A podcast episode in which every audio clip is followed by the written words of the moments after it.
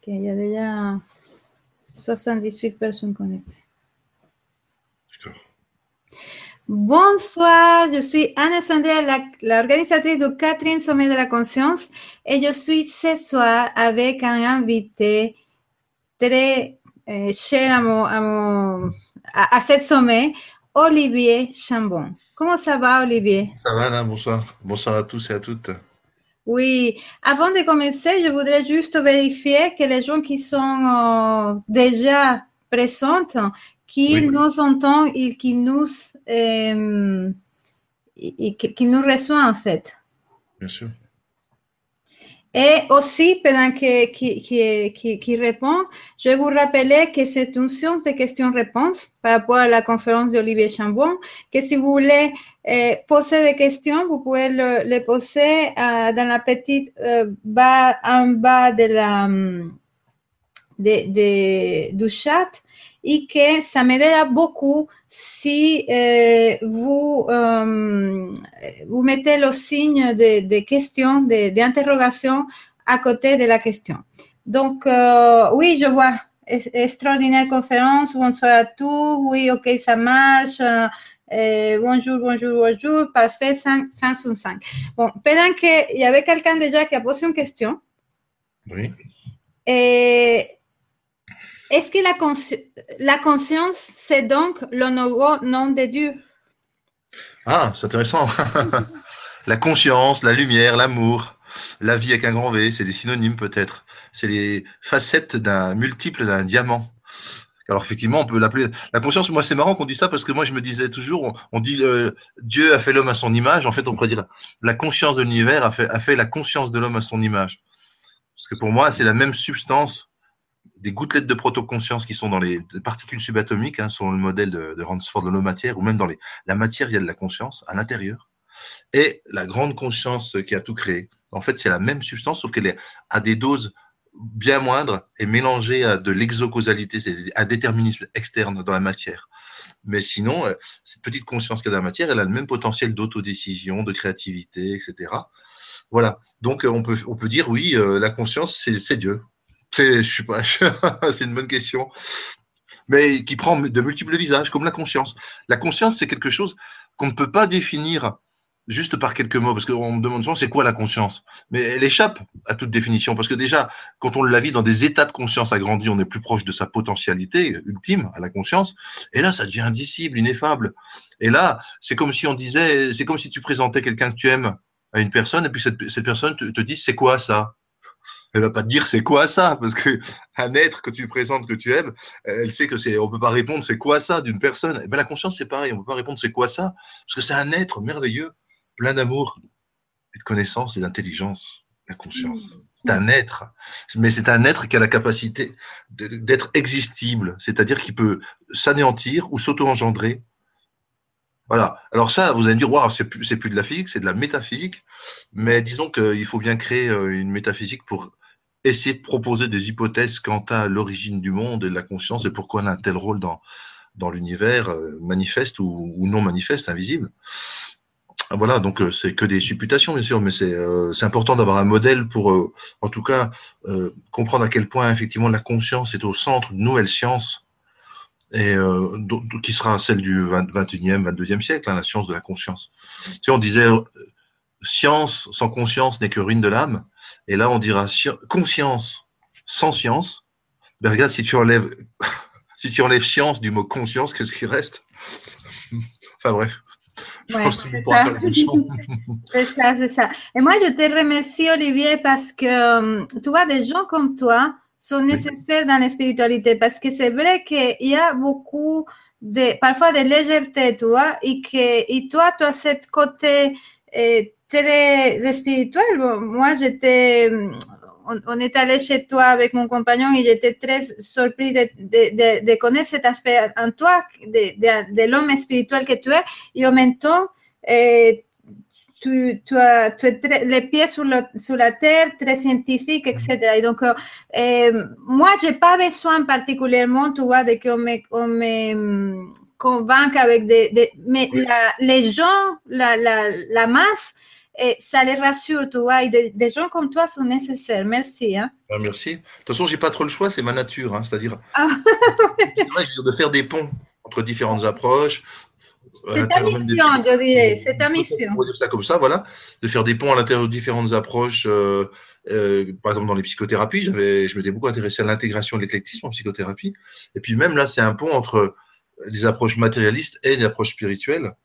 Et, et là, c'est important parce qu'on est à une période qui, qui est carrefour. Et effectivement, tout le monde n'a pas besoin de ça. Hein, on dit le, pour le croyant, aucune preuve n'est nécessaire. Et pour le sceptique, aucune preuve n'est suffisante. Mais il euh, n'y a, pas forcément besoin de ça. Mais il y a des gens quand même qui sont engagés comme moi euh, parce qu'ils ont un métier qui est public et qui est euh, comme censé être scientifique et qui, pour pouvoir euh, développer et parler de ça, ont besoin quand même de faire des références à des modèles scientifiques ou à des écrits, tu vois, à des publications. Mais je suis bien conscient que tout est dans le cœur et, et, pratiquement rien n'est dans la tête quand on est en connexion avec la conscience. D'ailleurs, connexion, conscience, cœur, ça commence tous par C et O comme compassion, comme courage. Enfin bref, j'aime beaucoup, comme cœur. Oui, j'aime beaucoup ce, ces, deux lettres. D'ailleurs, c'est Chambon-Olivier, c'est aussi. Ouais. Alors, je, je suis euh, curieuse de savoir, est-ce que tu as toujours été comme ça ou il y a eu vraiment quelque chose, un événement dans ta vie qui t'a ouvert, euh, qui ouvert à, à, cet autre monde euh, qu'est la médecine et qu'est la psychiatrie de où tu venais? Bah, c'est-à-dire que ça n'a pas toujours été aussi conscient, mais euh, certainement quand j'étais petit, euh, j'avais une affinité particulière pour le Christ. Alors je sais pas pourquoi. C'était un homme qui me parlait beaucoup. Alors pourquoi ma famille était pas vraiment pratiquante, euh, j'avais fait juste le catéchisme, hein, comme tous les gamins du village. Mais euh, le, ce le curé nous en disait, ça me, oh là là, j'étais émerveillé, pour pas dire amoureux de ce personnage. Et euh, je parle du Christ, pas du curé. et, euh, et après, ben, il y a eu des fluctuations comme ça où la, spiritualité entre guillemets sous la forme de médecine parallèle m'a rejoint alors que je m'y attendais pas forcément, c'était pas prévu dans mon cursus. Je veux dire qu'en médecine, quand j'étais quand je faisais la médecine, j'ai fait des études très rationnelles hein, parce qu'en plus de ma spécialité psychiatrie, j'ai fait des certificats de neuroanatomie, de, neurophysiologie, de statistique, de d'épidémiologie, de nosographie, de, psychométrie. Enfin bref, tout ça pour dire que j'ai mené un, un contrat normalisé d'études pilote INSERM. Enfin bref, mais en même temps, j'avais comme ça des appels, alors je sais pas si des appels de l'esprit, parce que je m'étais intéressé à l'acupuncture, j'ai fait deux années d'acupuncture à Paris, j'ai fait une année d'homéopathie, euh, je faisais de l'astrologie médicale à moment pour deux années, euh, tu vois, mon premier article c'était dans une revue d'astrologie médicale, ça s'appelait Psychanalyse Astrologie, et puis euh, j'étais végétarien pendant 20 ans, enfin, mais c'était sans, je sais pas pourquoi je faisais ça à limite, tu vois, je veux dire, c'était, je suivais des copains qui faisaient ça, ça me semblait bien, bon voilà, bon. Et puis c'est seulement après, effectivement, quand j'étais, quand je suis devenu euh, psychothérapeute dans le sens euh, en, privé, après avoir quitté l'hôpital après 16 ans d'années dans, à l'hôpital, euh, eh bien, euh, en me formant des méthodes d'élargissement de la conscience comme le MDR et l'hypnose, que là, j'ai découvert qu'il y avait tout un monde que j'avais jamais vraiment perçu aussi consciemment, du coup. Et, et donc ça m'a amené au chamanisme et à, à l'étude des, des, des, substances psychédéliques. Et puis ensuite après, ben plein d'autres thérapies euh, qui font appel à la conscience, type focusing, euh, etc., pleine conscience, machin. Et, euh, et donc, voilà, maintenant je nage dedans, ça me semble tellement évident. Et puis, ah oui, après, ce qui m'a beaucoup aussi est important pour moi parce que ça satisfaisait mon exigence à la fois de scientifique et d'expérienceur, c'est les fameuses expériences de mort imminente ou bien tout ce qui tourne autour de la mort, c'est-à-dire les, les, états de conscience accrus juste avant la mort ou les contacts avec les défunts en laboratoire, etc. En tout cas, les expériences de mort imminente montraient bien et de manière, on pourrait dire presque quasi euh, 100%, enfin c'est genre à 99% de chance que l'âme ou la conscience individuelle est indépendante du cerveau et donc survit à la mort du cerveau. Ça, les expériences de mort imminente le montrent clairement. Et, et, la convergence des faits de toutes les études depuis 40 dernières années, les études scientifiques, hein, euh, menées par des professeurs de psychiatrie, de psychologie, des cardiologues, d'anesthésistes réanimateurs, etc., etc., eh bien, la convergence des faits de ces études sur les expériences périmortelles, juste avant, pendant et après la mort, montre que voilà, on a bien une conscience individuelle qui persiste. Donc, euh, il y a bien une conscience non matérialisée qui existe. Et d'où elle vient, cette conscience non matérialisée? Elle ne peut pas venir de la matière. Elle vient bien d'une conscience antérieure. Donc, le grand champ de conscience qui a créé l'univers a sûrement créé des petits champs secondaires, euh, notamment des petits champs de conscience individuelle qu'on appelle l'âme. Donc euh, voilà, c'était tout un cheminement qui m'a amené à maintenant à m'intéresser plus particulièrement bah, au croisement de tout ça, qui est effectivement la conscience Moi, j'ai bien aimé la question. On disait Dieu, est-ce que c'est la conscience? Parce qu'on retrouve la conscience dans les étances de mort imminente, on retrouve la conscience dans le chamanisme, où toutes les pierres, les végétaux, les animaux, euh, etc., sont dotés de conscience. On retrouve la conscience de la physique quantique. Hein. Maintenant, la plupart des grands physiciens quantiques disent que la conscience est indispensable pour comprendre les bizarreries et les paradoxes du comportement des particules subatomiques. Sinon, on n'y comprend rien. Ou alors on dit que c'est du hasard pur. Or, le hasard pur, premièrement, ça n'existe pas parce que tout est interrelié. Donc, euh, un peu du hasard pur, mais je parle au niveau physique, hein. et, euh, et, avec l'intrication quantique. Et, et, et, autre chose, c'est que non, il y a certainement des, des modes de causalité euh, non déterministes, euh, qu'on appelle d'ailleurs des méthodes d'autodécision, qui sont liées à la conscience, qui sont inscrites au sein de la matière et qui expliquent tout ce qui se passe dans les particules. Voilà. Donc la conscience, ça devient vraiment pour moi le, le creuset, quoi, le, le, le cœur de mon approche. Parce que je dis, je l'ai dit au départ, hein, conscience, lumière, amour, pour moi, c'est vraiment très lié. Hein. Ouais. Alors, je, je, voulais te poser une question qui, euh, qui ça fait longtemps que, et tout de suite, je vous promets qu'on commence avec les questions des, des, euh, des auditeurs, on dit, je ne sais pas comment on dit. Um, donc, euh, on dit que nous avons un pourcentage de conscience très réduit. Il y, a, il y a des théories, j'ai entendu dire qu'il y a des théories qui parlent de 100%, de 1%, de 10%. Et à ton avis, c'est nous, les, les, êtres humains, et je sais que ça va de, de, de, il, y a, des niveaux de conscience, on est dans, dans quel pourcentage de conscience par rapport à la totalité qu'on peut avoir? D'accord. C'est plutôt, la réflexion, c'est plutôt qu'est-ce qui est inerte automatique, euh, répétitif, donc euh, non, créatif, non soumis au changement chez nous, les fixations, les cristallisations qu'on trouve dans les différents corps physiques, émotionnels, mentaux, qui nous font répéter toujours les, les mêmes erreurs ou les mêmes souffrances et qui attirent la conscience en l'hypnotisant. Comme si, par exemple, tu étais un orateur dans une salle et puis quelqu'un dans le public se met à pleurer, à crier, ben, tu dévis toute ton attention de la conférence que tu devais faire à la, au comportement de la personne qui crie et ta conscience est happée par ça et tu peux plus faire ton travail. Tu vois Donc la conscience, c'est plutôt, on a tous, c'est inscrit au cœur de la matière. Hein, je, répète, hein, dans le, le, modèle de Lolo, H-O-L-O, matière de Emmanuel Ransford, il montre vraiment qu'il y a des gouttelettes de protoconscience qui explique par exemple la dualité de particules ou comment euh, l'observation ou la mesure va modifier le comportement de la molécule, même avant même que l'expérimentateur n'ait mis en place l'arrêt ou, ou, ou l'activation d'instruments de mesure, la particule le sait, elle va modifier son comportement. Enfin, c'est incroyable, quoi. Il y a même des précognitions dans les particules subatomiques. Non, mais c'est à ce point-là, quoi. Euh, en tout cas, le temps et l'espace n'existent plus à ce niveau-là. Et euh, donc, pourquoi je parle de ça? Euh, oui, voilà.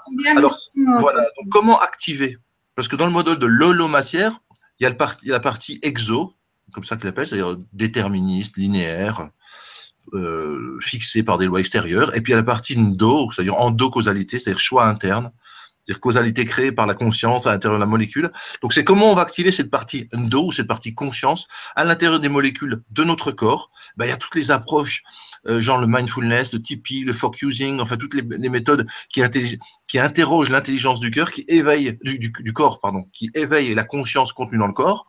Et puis il y en a d'autres qui vont se relier pour t'aider à te relier à la conscience qui est ta conscience individuelle, ton âme. Parce que c'est deux choses différentes.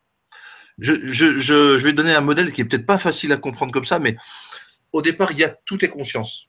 Mm. Euh, à, à 10 moins 47 secondes, donc le fameux mur de Planck, Là, il y a le Big Bang. Mais c'est pas à T0. Entre T0 et 10 moins 47 secondes, il y a quelque chose qui n'est pas matériel. Les Bogdanov en ont beaucoup parlé dans leur Nexus, c'est très intéressant. Mais il n'y a pas que, hein, ils ont repris d'autres études, bien entendu.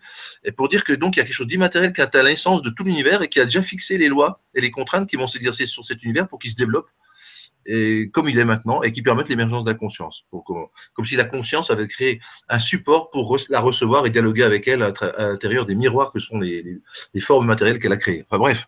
C'est assez, génial parce que c'est vraiment un jeu, les Indiens appellent le lila, où la, conscience se recherche, se, donne des partenaires de jeu pour euh, pouvoir encore se développer. Parce qu'on on, on prend mieux conscience quand on est conscient de quelque chose qui nous remet en cause.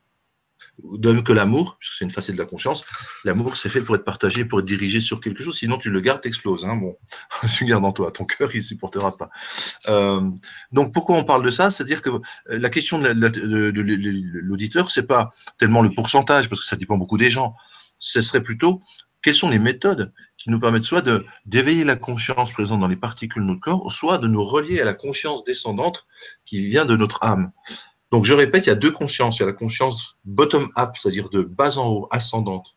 Il y a une conscience top-down, de haut en bas. La conscience bottom-up, c'est celle du corps. Il y a, des petites euh, particules de conscience chaque molécule qui se lient entre elles par des liens de supralité, comme appelle ça Ransford. Et puis cette liaison de toutes ces petites consciences donne des plus grandes consciences, plus complexes, conscience d'organes, conscience du corps. Mais ça, c'est comme si on avait un cheval intelligent, le corps, et puis, par-dessus, comme dans Avatar, il y a, il y a les guerriers, ils, se lient avec leur monture par une sorte de lien, comme ça. Je sais pas si tu as vu le film Avatar. Oui, oui, eh ben, La conscience descendante, donc l'âme, elle vient s'articuler sur le corps intelligent. Il y a une interface conscientielle qui permet d'effacer le dualisme de Descartes, parce que Descartes, il disait qu'il y avait l'esprit et, la, et, la, et la, le corps. Point. Mais c'est deux choses totalement différentes. Alors que là, l'esprit et le corps peuvent grâce à la conscience qui est présente dans le corps et grâce à la conscience qui est présente dans l'esprit. Donc, on va dire, le, le corps, l'âme va donner directive au corps, on va le guider, on va intégrer toutes les données disparates qui viennent du corps, parce que les multiples consciences qu'il y a dans, les organes, eh bien, il faut bien qu'elles soient intégrées par quelque chose pour qu'on ait l'impression d'être une unité. Ben, c'est la conscience descendante qui vient donner des ordres, assembler ces trucs-là, ces, ces petites consciences dans le corps. Tu vois, donc euh, euh, on, va augmenter le lien aussi avec cette conscience supérieure par la prière, par la méditation, par des techniques yogiques, euh, chamaniques, pourquoi pas, etc., etc. Okay. Donc le, pourcentage, il n'est pas fixé. C'est à nous de le développer pour être de plus en plus en NDO, NDO, c'est-à-dire endocausalité, et de moins en moins en XO, c'est-à-dire exocausalité, c'est-à-dire déterminé par l'extérieur ou par des lois fixes. C'est-à-dire, pour, pour, le dire à ma façon, oui, vas-y, connecté ou déconnecté. voilà, par exemple, on pourrait dire ça comme ça. Tout à fait. Alors, Geneviève qui dit Cette nouvelle approche de la, de la spiritualité indique une évolution des êtres humains qui, peut enfin, euh, qui peuvent enfin laisser tomber les religions. C'est une question de Geneviève. Ah ben complètement, hein. on, pourrait, on pourrait dire que c'est une spiritualité laïque, ou c'est une spiritualité, euh, en tout cas euh, non castique, pas dans une caste, ou non sectaire, qui ne coupe pas, devient sectaré, hein. euh, parce que en fait c'est une spiritualité universelle, celle de la conscience. Et tous les gens qui, qui, font des états modifiés de conscience, soit spontanés, soit accidentels, soit ou, ou, pour les mystiques lors d'états de grâce, etc., ils parlent d'une seule et même chose à chaque fois. Et euh, ils n'ont pas besoin de leur donner des noms particuliers. Hein, la conscience, ils appellent ça le grand tout, ils appellent ça le un, ils appellent ça l'esprit de l'univers. Euh, les, les, chamans peuvent appeler ça One Kantanka. Enfin bref, peu importe. Mais ils parlent tous de, de cette intelligence. Alors même un scientifique comme Gary Schwartz parle de plan intelligent, évolutif et créatif pour euh, indiquer ce qui est à l'œuvre dans l'univers, ce qui crée son ordre, sa complexité, sa beauté, son harmonie, qui ne peuvent absolument pas s'expliquer par le seul darwinisme, c'est-à-dire le hasard et la nécessité des mutations aléatoires et une sélection naturelle. Non, ça ne suffit pas. Ça maintenant tout le monde le reconnaît. Et c'est pas même les gens non religieux, par exemple, il y a toute une théorie de l'intelligent design, la conception intelligente, qui n'est absolument pas religieuse, hein, qui, qui, dit euh, nous on remarque juste qu'il y a des signes d'intelligence et puis on, on, les cherche. Mais après on cherche pas à dire euh, quel est l'auteur, quelle est la nature de l'auteur et pourquoi il fait ça. Donc il y a vraiment des signes d'intelligence parsemés partout dans la nature. En, fait, la science est en train de réenchanter le monde. Il n'y a pas une semaine sans qu'il y ait des articles disant que les arbres ont, ont peut-être et les plantes ont peut-être une conscience et, et communiquent entre eux par des tas de façons. Les animaux n'en parlons pas, etc. Enfin, euh, donc voilà, oui, on, est, on est en pleine. cette année d'ailleurs en plus, parce que cette année, plus que les autres années, 2016, euh, j'en discutais avec plusieurs personnes et autant ça fait 20 ans qu'on dit que les choses vont changer, que ceci, puis que chaque année, hein, mais cette année, on dirait que les choses ont vraiment changé. Je vois notamment par rapport aux expériences de mort imminente et tout ce qui est la conscience qui survit à la mort. Là, les médias commencent, les médias majeurs commencent à en parler vraiment. Et, euh, et c'est la première année comme ça. Alors, je ne sais pas si c'est dans tous les domaines, mais à mon avis, tous les domaines sont liés. C'est-à-dire si la conscience avance dans ce domaine-là, dans les autres domaines aussi. Maintenant, euh, la physique quantique commence à être connue du grand public. Maintenant, on sait que la, il y, a, il y a des congrès sur la conscience. Là, je vais à un congrès euh, la semaine prochaine, euh, justement à Paris, au GRET. Je, je, je conseille aux gens d'y aller. Hein, c'est sûr. La conscience dans tous ses états. C'est à Paris. le Ouais. Gret. Y, mm, et je remarque de plus en plus aussi, bon, je ne suis pas une grande lectrice de ce genre de, de, de, de ce genre de sujet, mais même qu'on fait de plus en plus de, recherches scientifiques sur, des sujets comme la gratitude. Qu'est-ce qui se passe quand on met un groupe de personnes avec euh, le cœur ouvert à gratifier quelque chose et quand un groupe de personnes de l'autre côté qui ne le fait pas et, que ça soit sur la gratitude, sur l'amour, sur la méditation, etc. Il y a vraiment des, recherches, tu es un expert dans le domaine, qui, qui se font sur des sujets que je n'avais jamais imaginé Oui. qu'on pouvait les faire, tu vois. Tout à fait.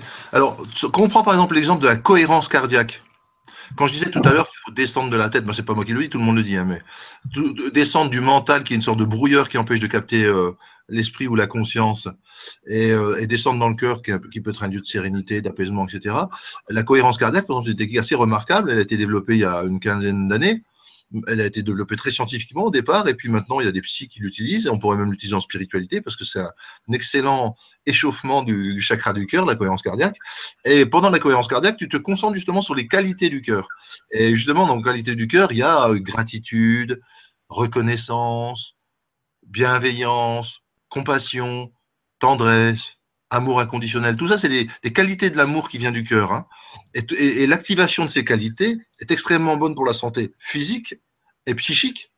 Et il n'y a pas eu d'études directes là-dessus, mais euh, en tout cas, si, il y a eu des études, par exemple, par, euh, euh, comment il s'appelle? Déjà plus celui qui s'occupe- du cœur, flûte, bah, j'ai oublié son nom du coup. Pourtant, bon bref, ils ont fait une étude que si tu es en cohérence cardiaque et que tu, tu as en face de toi quelqu'un d'autre qui, qui se met aussi en cohérence cardiaque, tu peux influencer par ta cohérence cardiaque son électroencéphalogramme. Ou si tu mets ton ADN dans une éprouvette à 10 km et que tu te mets en cohérence cardiaque, tu vas modifier ton ADN. C'est-à-dire qu'il y a une sorte de télétransmission par, télétransmission par le chakra du cœur qui est vraiment un centre de connexion. Et là encore, dans connexion, il y a CO comme cœur, comme courage, comme compassion, etc. etc. Et, euh, et C'est donc, très oui, en forme ce soir, Olivier. oui, oui. C'est- simplement le plaisir de parler des choses que j'aime, en fait. Ouais. et, et d'avoir un public qui apparemment est intéressé, donc ça c'est génial. Oui, ils sont intéressés. Mais donc voilà, si tu veux, on, on descend dans le cœur et ça c'est très bien, quoi. D'ailleurs, Osho disait que si on dit tomber amoureux, c'est parce qu'en fait, on, on passe de la tête au cœur. Flac, on tombe dans le cœur, quoi. Mm. C'est pas parce que c'est une chute au sens euh, que ce serait négatif. On pourrait dire s'élever amoureux, parce qu'en même temps, quand on tombe dans le cœur, on s'élève. Donc euh, c'est paradoxal, mais c'est comme ça. Bon, écoute, on va passer à la, à la question. Tu m'as dit de, de, te, de, te, Bien sûr. de te gérer, donc euh, voilà. Alors, et dis, alors, il y a quelqu'un qui, euh, une question que j'avais vue. Ah oui, est-ce que tu veux nous parler, est-ce que tu es d'accord avec la présentation du monde de Nassim Aram, Aramein je, Tu connais? Oui, oui, oui, oui, j'ai vu. Enfin, je connais suffisamment. Enfin, je connais. Non, j'ai vu, j'ai vu et j'ai et j'ai pris des notes sur une vidéo qu'il avait mise sur YouTube.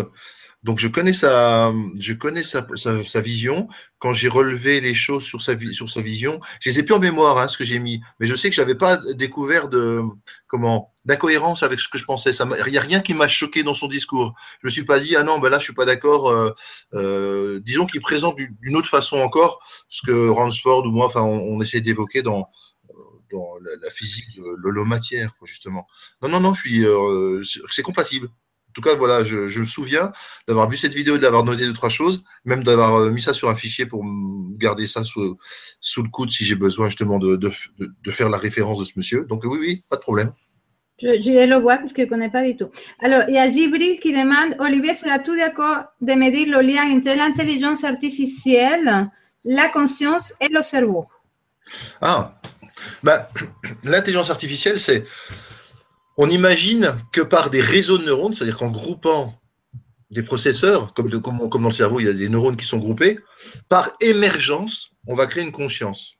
Ça, c'est la, grande, à mon avis, la grande illusion des matérialistes, qui pourtant, ces 40 dernières années, ont, utilisé des milliards de dollars, euh, pas dire d'euros parce qu'à l'époque, pour la recherche, sans jamais montrer que euh, le cerveau était capable de faire émerger la conscience. Hmm. Ah, c'est le hard problème. Comment, comme dirait Chalmers, là, euh, David Chalmers, c'est-à-dire qu'on ne sait pas comment euh, de la matière peut créer de la subjectivité. Hmm. Donc, euh, à mon avis, Oh, à mon avis, à mon avis, ils vont jamais créer par émergence. C'est-à-dire, ils vont jamais réussir en multipliant les neurones, les microprocesseurs, etc., à créer vraiment de la conscience. Hmm. Ils vont simplement calculer plus vite, ils vont simuler plus vite des comportements liés à la conscience, mais créer la conscience, non. Ou alors, ça c'est une hypothèse de Ransford, ils, vont peut-être on pourrait peut-être créer des ordinateurs qui fournissent une interface pour qu'une conscience, comme une âme, puisse plus facilement s'y greffer. Je m'explique. Il y a ce qu'on appelle la transcommunication instrumentale. Qu'est-ce que c'est que la transcommunication instrumentale? C'est que parfois, les âmes des défunts peuvent, en se branchant sur des champs électromagnétiques ou photoniques, euh, par exemple des télés, des postes de radio ou, ou, différents, ou même le téléphone, communiquer plus facilement que c'était de, de leur conscience défunte à la conscience des gens qui sont vivants.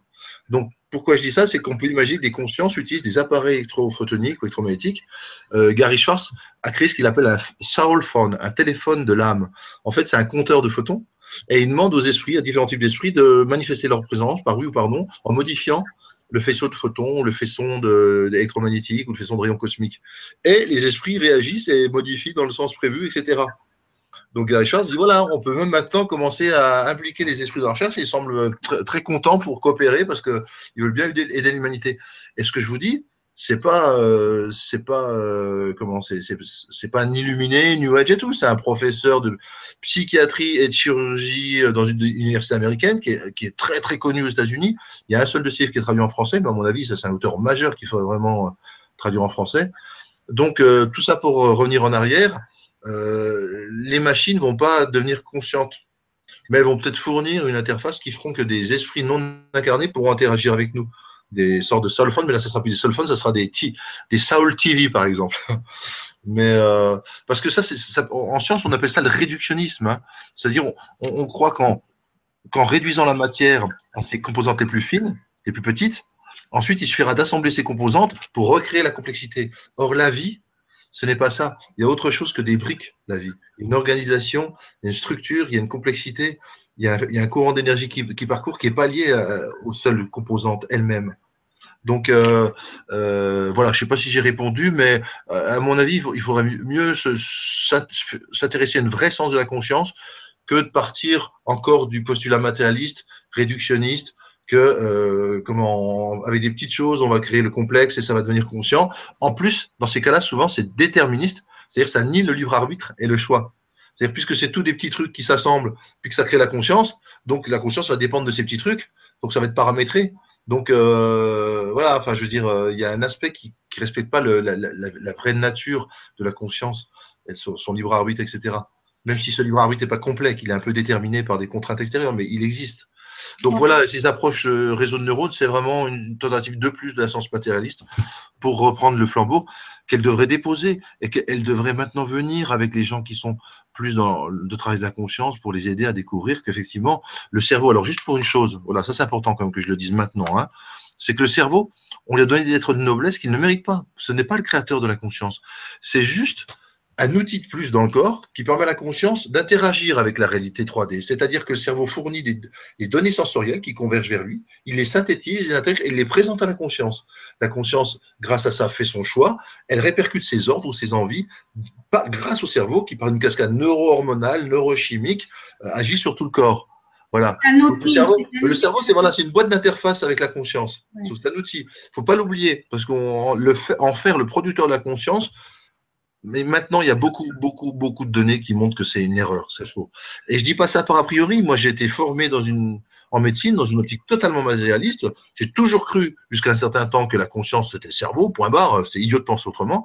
Mais maintenant, avec ce que j'ai vécu, entendu, lu, enfin bref, euh, là maintenant, euh, il suffit d'avoir un peu de bonne foi, et un peu de raisonnement, un peu de bon sens pour conclure ça. Et les gens qui ne concluent pas, soit, soit, soit ils sont de mauvaise foi, c'est-à-dire ils ont basé toute leur carrière sur une hypothèse matérialiste, ils n'ont pas envie de changer soit ils ne lisent pas. C'est-à-dire, c'est les faux sceptiques, c'est les sceptiques qui ne savent pas. Alors ils disent non, moi j'y crois pas, j'y crois pas. à partir de quoi? Ben Justement, quand ils disent j'y croient pas, c'est une croyance. Maintenant, la croyance a changé de camp. Maintenant, les croyances, ce sont ceux qui pensent qu'on n'a pas d'âme. Et les scientifiques, à mon avis, hein, maintenant, tel que je vois, c'est les vrais scientifiques qui utilisent la science avec la méthode scientifique, sont ceux qui disent, OK, tout converge pour dire que maintenant, il y a très probablement une âme, quoi. Ou une conscience. Alors, je vois qu'il y avait une question, la différence entre la conscience et l'âme, ben, j'y réponds tout de suite. Ben, l'âme, c'est un peu le champ holographique ou hologrammique de toutes les mémoires de ce qu'a traversé la conscience individuelle, la mémoire dans cette vie, dans les autres vies, dans l'entre-deux-vies, dans les autres mondes. C'est-à-dire, c'est une sorte de manchon de banque de données qui est autour de, de la conscience individuelle, ce qui la suit. Vous voyez, c'est comme si la conscience individuelle faisait son chemin, puis au fur et à mesure, elle s'enrobe de tout ce qu'elle vit, et, ce manchon de mémoire et de souvenirs et de sensibilité, c'est l'âme. Voilà. Pour moi, c'est un modèle. Hein. J'ai pas dit que j'ai la vérité, évidemment. D'ailleurs, comme dit le sage, la vérité est trop grande pour tenir dans la, dans la petite tête d'une seule personne. Mais c'est un modèle qui, moi, pour moi, est opérationnel, m'aide à réfléchir et à faire le tri entre les différentes données, donner des définitions claires. C'est très important quand on parle de ces domaines parce que sinon, c'est plus de quoi on parle à force. Quoi. Hmm. Merci. Et Gibril te, te, remercie. Il parle de, du Sénégal. De, il, te rem, il, il, est au Sénégal. Il te, te remercie pour, pour, la réponse. Alors, je voulais parler de ton livre, de ton livre préféré pour moi, que c'est la médecine psychodélique. Moi, je suis impressionnée. Juste une chose. Moi, mon livre préféré pour moi, c'est ah oui, c'est vrai. parler de la mort aux enfants. Pourquoi? Parce que pourquoi c'est mon chouchou? parce, que ça parle, parce que ça parle aux enfants. Et comme ça parle aux enfants et que c'est vraiment. Moi, peut-être mon prochain livre, ça sera oser parler de spiritualité aux enfants. Et oser leur, leur faire du qigong, de, de la méditation, du yoga. Voilà, merci. De la communication non violente, cohérence cardiaque. Donc, vive les enfants, c'est notre avenir. Et euh, voilà. Mais je veux bien parler avec toi de ça. Oui, on va parler, on va parler un petit peu de, de, de, de ton livre aussi, de Oser parler aux enfants. Mais est-ce que pour toi, les, comment s'appelle, les états de, conscience modifiés à travers les molécules, à travers les plantes, c'est une façon, la façon la plus rapide de, de grandir ces consciences en nous? Alors, je tiens à dire déjà qu'en France, c'est interdit. Oui, c'est. Je, ne peux pas, je ne peux pas dire, je ne peux pas faire de publicité sous peine d'une très forte amende et d'emprisonnement, ce que je ne tiens pas à avoir. D'accord. Parce que j'ai des enfants et que voilà.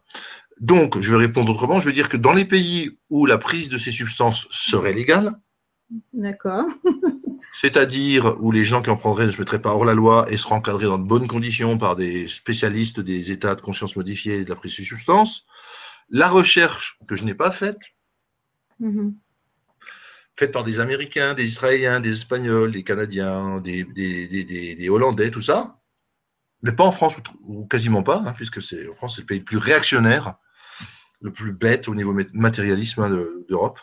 Bref, euh, je parle pas des Français, hein, je parle de, des gens qui tiennent les institutions et des, et des mi-viludes à la mort moelle qui sont des sectes anti-sectes et des, qui sont des incompétents notoires. Enfin, chaque fois je le dis, mais euh, bref je leur dis, mais venez discuter avec moi en tant que scientifique, on verra qui va gagner. Mais sur, un terrain, euh, sur un terrain neutre et avec les armes qui sont la science, pas avec vos, vos magouilles politiques pour, faire peur à la population en envoyant des sectes de partout.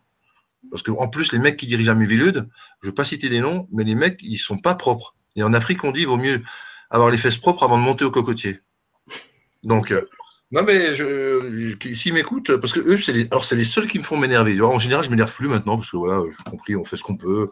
Les gens croient ce qu'ils croient, et puis chacun à son mesure avance. Mais quand il y a une entreprise de démolition de toutes les pratiques vitales, parce que ces mecs-là, ils s'attaquent à l'EMDR, alors que c'est connu mondialement, que c'est génial comme technique. Ils s'attaquent au focusing, ils s'attaquent au, euh, ils s'attaquent à l'hypnose. C'est des, c'est des malades, mais qu'on paye très cher. Parce qu'attention, la mivilude, c'est des mecs qui, voilà. si, vous, si vous nous regardez, Mivilude, je suis désolé, mais je suis obligé de le faire. Voilà. Maintenant, c'est dit. Je vais vous calmer de nouveau. Euh, mais euh, donc la question, c'était quoi? C'était euh... les états d'expansion de la, la, conscience. Oui, alors, alors, à cause de, de gens comme la Mivilude, entre autres, je suis obligé d'être très prudent et donc de dire que donc quand c'est prévu et autorisé, etc. Oui, ça peut créer des états, euh, des états mystiques, des états de conscience unifiés qui permettent ensuite à la personne de savoir que ça existe, qui sont un peu pour elle comme une sorte de phare au loin qui les guide dans l'exploration de sa psyché et de l'au-delà de sa psyché, et dans l'amour et la compassion. C'est pas que j'aime pas la mévilude, hein, mais c'est euh, voilà. Bref. Euh, euh, je comprends, ils ont des problèmes, ils ont, ils ont été malheureux quand ils étaient petits, donc maintenant ils embêtent les gens. Euh, voilà. On dit toujours les gens heureux ne sont pas méchants. Et apparemment, les gens qui travaillent à ne doivent pas être tellement heureux parce qu'ils embêtent tout le monde. Bon. Alors, euh, donc euh, voilà. Alors ces, ces, ces substances effectivement peuvent être une sorte de raccourci, quoi, de de d'avoir une, une, prévision de ce que sera, bah, par exemple, l'après-mort, parce que ce sont des bonnes substances pour naviguer dans l'après dans l'après-vie. Hein, c'est des substances qui peuvent naviguer dans différents mondes et dans des états de conscience très élargis, comme celui qu'on aura à la mort, puisque la mort n'est qu'un élargissement d'état de conscience, un retour de la conscience dans, dans son milieu naturel, on pourrait presque dire. Il y a Claude qui dit ça peut aussi griller les neurones. Est-ce que tu peux euh, aussi. Alors, euh, ça, ce sont des fausses assertions qui ont été faites, euh, par exemple, pour la MDMA, l'ecstasy il y avait toute une époque où les Bush avaient fait une, euh, non, les Reagan avaient fait une campagne contre les drogues aux États-Unis et ils avaient utilisé les travaux d'un mec qui s'appelait Ricord et qui avait montré que soi-disant l'ecstasy euh, créait des trous dans le cerveau et tout le mec a publié ça dans une revue très scientifique. Et en fait, il, après, il a dû publier un démenti en disant qu'il s'était planté, que c'était des méthamphétamines qu'ils avaient mis, et que c'est pour ça que les associent à des doses incroyablement plus fortes que de toute façon que tout le monde consommerait, et qu'en fait, euh, dans la revue Nature ou Science, je sais plus, une revue prestigieuse, une des deux, il avait fait un, un démenti en disant non, non, je me suis trompé, euh, l'ecstasy ne crée pas de ceci, cela. Au contraire, les substances psychédéliques sont des substances neurotropiques, c'est-à-dire qu'elles favorisent euh, la, repousse cérébrale. Même on peut imaginer que l'imoga et l'ayahuasca euh, ont été proposés dans le traitement du Parkinson ou l'Alzheimer, parce que ça favorise le développement neuronal. C'est incroyable. Le LSD, par exemple, a été utilisé avant quand il était permis pour euh, créer de manière, on sait que par exemple euh, les gens qui ont créé l'ADN, qui ont trouvé découvert l'ADN, Watson et Crick, un des deux, je sais plus lequel, dit bah, j'ai découvert ça euh, avec l'ADN. Euh, il y a des gens qui ont travaillé sur les polymères, qui ont été, c'est Karen Mullis, je crois un truc comme ça, qui a été prix Nobel de physique et qui a dit j'ai découvert grâce au LSD. enfin, il y a, des exemples comme ça en informatique aussi, des découvertes qui sont faites comme ça. Donc, sur des substances qui non, il faut, il y a deux types de substances il y a les substances qui réduisent la conscience. Quelles sont Oui, la différence. Il y a les substances qui réduisent la conscience parce qu'elles vont stimuler la dopamine, qui effectivement alors est très addictogène, et, euh, euh, et, qui réduisent la conscience, donc qui sont qui créent une dépendance et qui peuvent altérer le cerveau. Et eh ben, sont l'alcool, les amphétamines, cocaïne, héroïne. Euh, J'en oublie sûrement, la nicotine un peu. Bon, voilà. Et puis il y a des substances qui au contraire élargissent la conscience et qui sont bonnes pour le cerveau. Alors attention, hein, quand je dis bonnes pour le cerveau, je dis pas à tout le monde d'en prendre. On est en France, je veux pas faire de prison, donc euh, j'ai dit que des études disaient que les études disent, et je veux pas être emprisonné pour des études, euh, euh, disent que non, euh, les substances donc qui agissent sur la sérotonine ou sur les récepteurs NMDA, par exemple, euh, elles au contraire favorisent le contrôle des impulsions, une, une meilleure état d'esprit, une meilleure comment humeur, et augmente l'intelligence créative et, augmente le growth, le neuronal growth factor, le NGF, qui, qui est un facteur de croissance neuronale dans le cerveau, etc., etc. Et il y a des études au PET scan, et il y a des études en imagerie, en imagerie de résonance magnétique qui ont montré qu'effectivement les, les psychédéliques, notamment par exemple avec la psilocybine, ça a été montré, activent certaines zones qui habituellement sont pas activées, augmentent les connexions de certaines zones entre elles, etc. Donc euh, c'est une, c'est ce qu'on appelle un mythe urbain de dire que les, que ça grille le cerveau. Oui, l'alcool ça grille le cerveau. Hein. Par, par, contre, on risque pas d'aller en prison en en parlant euh, sur cette antenne. Hein. Ça, il y a euh, Marie qui demande et le cannabis? Ah, alors je vois pas que toute l'émission tourne là-dessus parce que je suis, c'est quelque chose que j'ai un peu délaissé, hein, toutes ces, ces études et tout, parce que c'est, c'est plus tellement mon, mais, mais disons que le cannabis. Ouais, voilà, euh, disons que, disons que dans certaines indications thérapeutiques, c'est tout à fait justifié. Et d'ailleurs, aux États-Unis, ils l'ont fait, et en France, ils le feront peut-être un jour, hein, pour les, les cancéreux qui ont perdu de l'appétit, etc., ou qui ont des douleurs et machin, les scléroses en plaques. Enfin, il y a plein de, de, de, de, de maladies où ça serait très, très utile de, de, de permettre euh, que jusqu'à 26 ans, les voies, les voies nerveuses entre le système limbique et le système de l'émotion, et puis le système préfrontal, qui est celui de la planification de l'action, de la décision, etc., n'est pas encore formé. Donc, fumer du cannabis, ça retarde la maturation, d'où l'idée que de gens qui, ont, qui sont un peu plus, plus tellement motivés, quoi, qui sont plus tellement ancrés euh, sur la réalité, plus sur leurs émotions. Donc, euh, disons que ça peut ne pas être super avant, avant 26 ans pour le développement neuronal, voilà. Mais bon, euh, mais après, après c'est euh, chacun qui voit. Mais euh, disons qu'il y a une grosse pression des industries, notamment par rapport aux chambres, qui auraient pu être un excellent textile, donc les industries textiles qui n'ont pas voulu que ça soit cultivé. il y a des tas de raisons politiques et économiques mauvaises qui ont fait que le cannabis n'est même pas utilisé comme il devrait être en thérapie, en thérapeutique médicale, je parle. Hein. Alors voilà. Bon, alors maintenant, on va parler de ton sujet. Oui. Je vais le montrer d'actualité. On s'est parlé de l'amour aux enfants. Et, moi, je, j'aime beaucoup ce livre parce qu'il y y a beaucoup d'humanité dedans. Tu vois, il y a la, il y a la, j'étais tout à l'heure en train de lire la partie que tu parles de, tu vois, les gens vont au paradis, etc., et de, pas dire ce genre de choses aux enfants.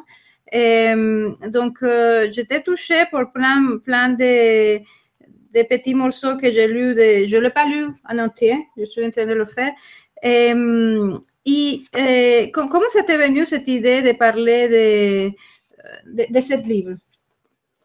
De parler de, ce sujet oui, de, de, ce sujet-là, la mort et je le hmm. bah Déjà parce que là, euh, il se trouve que j'ai une petite fille de 7 ans. Ouais. Euh, ça, 7 ans, c'est à peu près. Euh, ça fait quoi? Ça fait. 2008, 2000. Oui, ça fait peut-être 10 ans que je m'intéresse vraiment aux, expériences de mort imminente. Donc, forcément, quand on a un enfant en bas âge qui vous pose des questions fondamentale, parce que les enfants sont des petits philosophes. Hein. Ils gênent pas pour demander euh, alors pourquoi on vit puisqu'on meurt. Euh, alors c'est quoi la vie, c'est quoi la mort, euh, c'est quoi un cadavre, euh, puis qu'est-ce qu'on devient après la vie. Enfin, ils gênent pas pour. J'avais envie de lui, lui, dire des choses plutôt fondées sur les recherches actuelles. Ce qui tombe bien, c'est que la science et la spiritualité se rejoignent dans ce domaine-là, hein, justement en disant qu'il y a une conscience individuelle indépendante du cerveau qui survit à la mort du cerveau. Et j'ai trouvé que finalement, avec ce modèle de la conscience, bah, c'est très facile d'expliquer l'amour aux enfants. C'est très facile et c'est très positif, mais c'est comme ça, c'est pas voulu au départ, parce que c'est quand même bien de se dire et de leur dire que effectivement la conscience, ils l'avaient avant de venir au monde, peut-être dans une vie antérieure. Il y a plein d'études là-dessus qui montrent que c'est plutôt vrai que plutôt faux les vies antérieures, dans l'entre-deux-vie, entre deux vies et pendant la vie, et l'auront après la vie. Donc il y a une continuité de la conscience. Donc tout n'est pas anéanti, l'amour, la connaissance qu'on a eue de manière absurde et vaine, comme une bibliothèque qui brûlerait comme ça, lors de, notre mort. C'est quand même bien de leur dire que justement, ils peuvent communiquer avec les défunts parce que par la prière, les défunts entendent. Il y a beaucoup de médiums très sérieux, très soit volets et, des études scientifiques qui montrent que les défunts peuvent entendre les gens qui prient pour eux. Que parfois les, défunts apparaissent. Et, plus souvent les enfants que les adultes ont des visions. Hein, on sait que 25% de la population vont avoir ce qu'on appelle des contacts avec les défunts spontanés. 25% dans les études épidémiologiques. 25%. C'est énorme, une personne sur quatre. Oui. Mais ça fait quelques millions. Euh, ça fait quatre, mais il euh, n'y a pas une personne sur quatre qui va te le dire parce qu'ils vont se dire bon, on va me prendre pour un timbré ou un mytho. Ou... Donc, j'en parle pas. Mais, mais quand les, les, gens sont autorisés à en parler et qu'on leur demande d'en parler, il y a un quart. Mais les enfants, c'est encore plus fréquent parce qu'ils ont encore un cerveau qui est moins euh, bouchés, fermés par des conditionnements matérialistes. Et puis aussi physiologiquement, ils ont par exemple des ondes θ que nous on n'a plus, des ondes lentes, qui font qu'ils sont encore dans une sorte d'état modifié de conscience. Les enfants, ils ont encore un pied euh, dans une autre dimension. Euh, dans, dans, le monde céleste d'où ils viennent, jusqu'à 7 ans. D'ailleurs, c'est remarquable, il y, a, il y, a, vraiment un shift à 7 ans. Or, à 7 ans, c'est un, un, moment où des structures logico-déductives, enfin, au niveau des structures cognitives de l'enfant, se mettent en place on appelle ça l'âge de raison.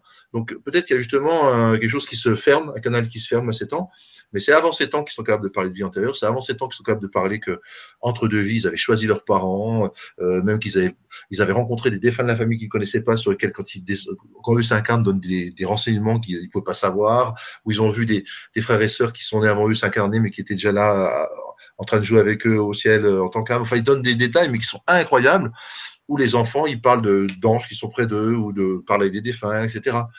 Enfin, toujours est-il que pour les enfants, ce langage de la conscience qui est continu à travers les différentes incarnations, c'est un langage naturel, c'est presque langue, langue maternelle.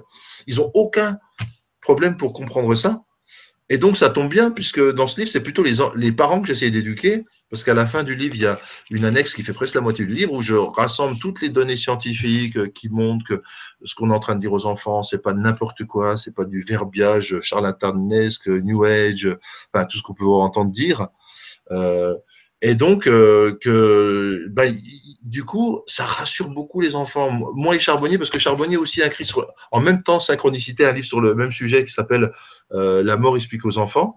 Les, les, enfants qui ont lu, ou les parents qui ont lu ces livres aux enfants, ils disent ma fille ou mon fils qui avait peur de la mort, qui ont parlé sans arrêt, qui était angoissé, ou qui était très triste à l'idée de nous perdre, ou qui avait de perdre les, son grand-père et tout. Ah, maintenant, euh, il, est, il, va, il va mieux, ça l'a rassuré, il en, il en parle moins de manière angoissée. Parce que la continuité de la conscience, c'est non seulement vous pouvez continuer à avoir une relation subtile et invisible, certes, mais euh, efficiente avec les défunts, mais les défunts vous voient Et c'est eux qui vont venir vous chercher, les comités d'accueil lors de la, votre mort. Hein. On voit ça dans les expériences de mort imminente ou les expériences de conscience accrue avant la mort, les Near Death Awareness aussi. Bref, que les défunts viennent nous chercher, que nous, on ira chercher nos propres euh, vivants quand ils, quand ils mourront si on est mort. Enfin, qu'il n'y a, y a, pas cette perte absurde, absolue euh, du lien. L'amour est plus fort que la mort. Tous les liens d'amour tissés sur Terre euh, sont, sont, en tout cas non, non défaisables par, euh, par la mort. Simplement, après, il reste sur un niveau plus subtil jusqu'à ce que les personnes se rejoignent dans l'après-vie euh, à, à, un autre niveau, dans une autre dimension. Donc, euh, pour les enfants, c'est euh, le langage du cœur, mais ça tombe bien, c'est le langage scientifique aussi, de, de savoir ça. Mais ils le pressentent, ils ont l'intuition. Hein, jusqu'à ces temps, euh, c'est pas eux qui sont. Je dis, je, je dis, c'est pas eux qui sont vraiment à convaincre, c'est plutôt les parents en fait. Ouais. Et moi, je, je vois que de plus en plus, les enfants sont ouverts à plein de choses. Et, et je crois que, que moi qui, qui, qui n'aime pas du tout la télé, et il y a vraiment un mouvement qui est en train de se passer en ce moment avec des séries, des, les séries américaines qui sont super. Comment s'appelle la, la, la, série que les enfants regardent? Et, c'est quelqu'un qui peut voir les défunts, il les voit, il les voit tous les jours. Mes enfants sont, sont accros à cette série aussi. voir, je ne sais pas si tu l'as vu. Et, il y a plein, plein de séries. Bon, il y a certains qui sont très violents, etc. Mais il y a vraiment quelque chose qui est en train de se passer, que ça devient la, la littérature. Tu vois, oui, oui. oui, oui mais Clint Eastwood avait fait un très beau film il y a quelques années qui s'appelait Au-delà, où justement il montre bien le fonctionnement d'un médium ou de quelqu'un qui a une expérience de mort imminente. Et apparemment, c'est bien documenté. Donc, c'est vrai que ça entre vraiment euh, dans la, la culture populaire, euh, mais euh, oui. Et ça, ça, commence à, être, à entrer aussi dans la culture scientifique petit à petit.